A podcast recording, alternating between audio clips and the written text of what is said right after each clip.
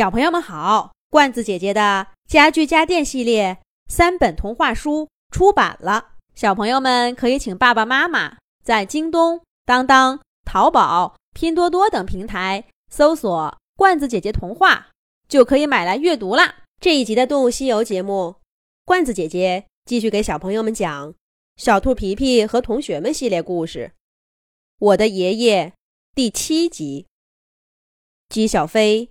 牢牢把握着队伍的领导权。第一次选错了路线，还继续指挥快走几步，到前面乘凉。小刺猬果果想起昨晚临时抱佛脚看的地图，姬小飞选定的休息地点只是一个很小的缓坡。这么多人，别说坐下休息了，就是你挨着我，我挨着你站着。恐怕地方都不够，反倒是现在就往左拐，多走上几步，有一片枫树林。枫树的叶子密，坐在树底下一定很凉快。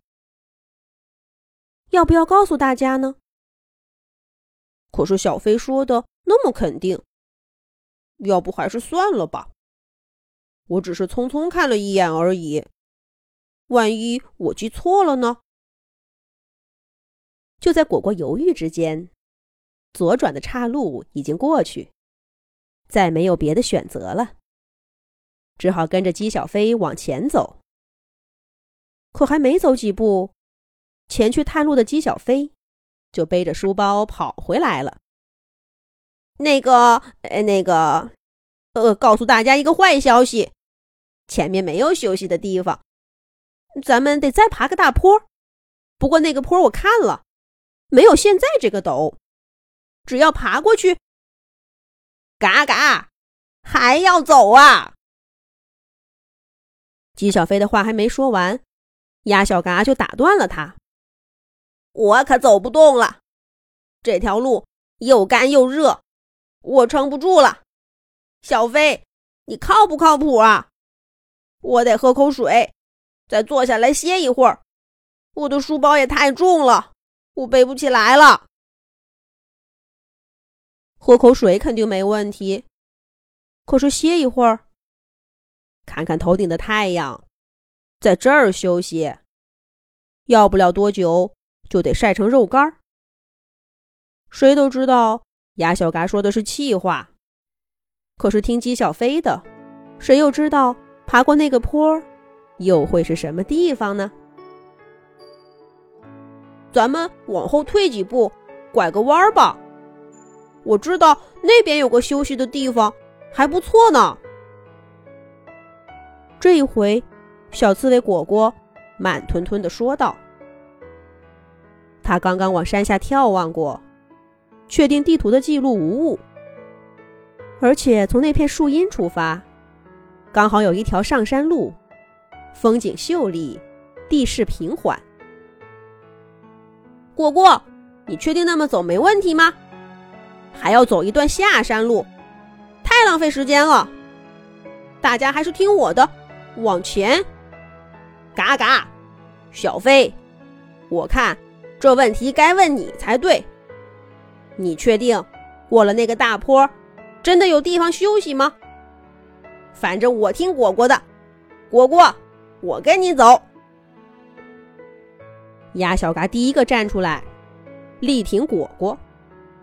其他的伙伴也热得受不了了，都跟着走了。姬小飞只好不情愿的跟在队伍后面。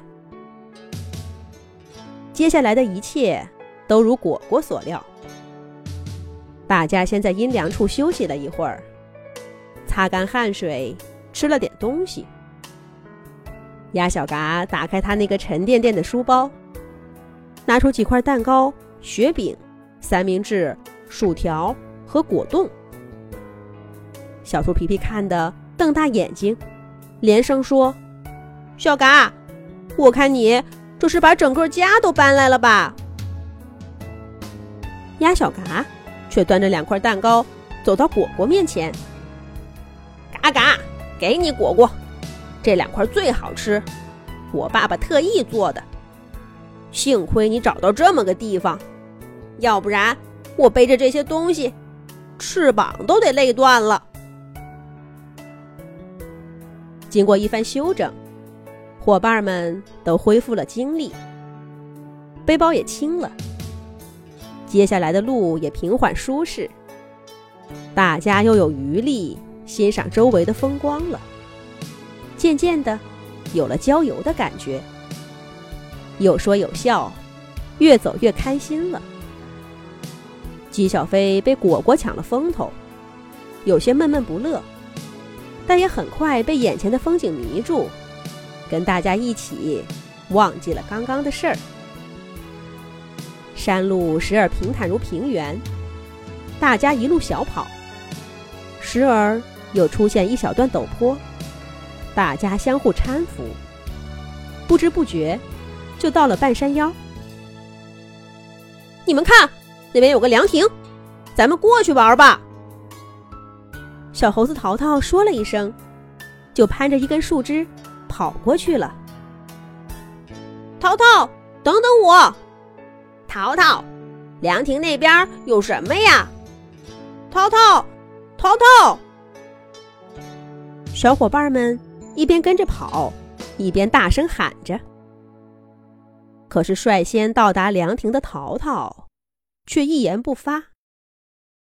凉亭那边。到底是什么呢？